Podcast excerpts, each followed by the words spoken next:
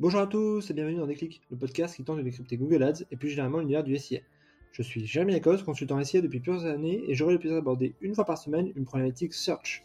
Sans langue de bois et toujours avec bienveillance, l'ambition au cours de chaque épisode est de déconstruire les mythes autour de Google Ads, une plateforme qui vient de fêter ses 20 ans, en partageant mes échanges, lectures et retours d'expérience. Pour ce 37e épisode, voyons plus large que Google Ads. À date, encore près d'un euro sur deux investi en marketing digital l'est sur Google, avec cependant une dynamique qui tend à ralentir. Les grands gagnants à l'inverse sont cette année notamment Amazon pour le shopping et TikTok pour le social. Pourquoi les annonceurs restent encore focus sur Google Ads en grande majorité? Tout simplement car cela reste le levier le plus héroïste d'une stratégie d'acquisition digitale en adressant des audiences ultra intentionnistes. Dès lors, posons la question que tout le monde se pose. Si j'ai un budget acquisition, dois-je tout mettre sur Google Ads? Dans le cas contraire, quel est le bon mix marketing? Allez, je compte les points. Le premier point, tout dépend de votre produit. C'est d'ailleurs à mon sens le point le plus important et qui est souvent passé sous silence. À toute fin utile, je rappelle donc, vous aurez beau créer les meilleures campagnes Google Ads qui soient, si votre produit ne tient pas la route, il ne se vendra pas. Le SIA ou tout autre canal d'acquisition est là pour promouvoir des produits ou services qui répondent à un time to market et à un product market fit.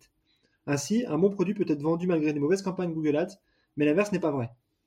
Ma recommandation est donc qu'avant de lancer la moindre campagne SIA, assurez-vous de déjà enregistrer des ventes nombreuses en organique avec des taux de transformation intéressants. Sinon, cela reviendra à jeter l'argent par les fenêtres. Si cela fonctionne en SEO, vous pouvez donc sans crainte investir en SIA. Le bon budget Celui qui vous permet de vendre le plus possible tout en restant rentable.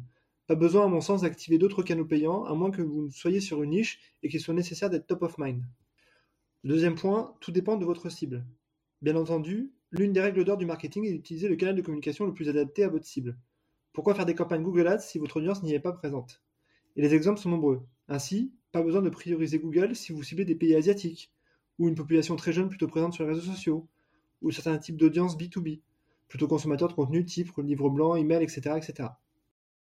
Mieux, c'est plutôt un mix marketing qu'il faudra mettre en place pour adresser tout autant un public intentionniste, via du Google Ads ou Microsoft Ads, et un public affinitaire un peu plus loin de la marque que vous trouverez via des campagnes d'affiliation, display, programmatique ou social ads. Enfin, dernier point, si vous souhaitez toucher vos clients, le canal email sera évidemment privilégié pour des questions de coût, car faire du Google Ads revient à racheter ses clients. Le troisième point, tout dépend de votre SEO. Même si le SEO peut être un bon levier pour investir un nouveau marché, lancer un nouveau produit, je suis partisan de prioriser le SEO dans votre développement. À moyen et long terme, c'est clairement une stratégie gagnante, et cela aura évidemment un impact positif sur votre SEO. On le constate. De plus en plus d'optimisation SEO engendre des externalités positives, comme la bonne gestion des balises titles utilisées de plus en plus pour les annonces dynamiques, ou DSA, les web course vitals qui pèsent positivement sur le QS, l'exploitation d'un contenu de qualité qui permet d'avoir des visites intentionnistes, etc., etc. Ainsi, si vous avez un SEO faible, le SIA sera donc un bon moyen à pour vous faire décoller et tester l'appétence du marché. Mais très vite, il faudra basculer vos efforts sur un mix qui pourra privilégier le SEO. A l'inverse, si vous avez un fort SEO, je recommande d'avoir également un fort SIA, car les deux, les deux s'auto-alimentent. Le quatrième point, tout dépend de votre secteur d'activité. À chaque vertical produit son canal roi, finalement. Si vous faites du shopping, il faudra plutôt privilégier les marketplaces. Si vous faites du dropshipping, plutôt les réseaux sociaux. Tout comme le luxe d'ailleurs, avec les influenceurs en plus.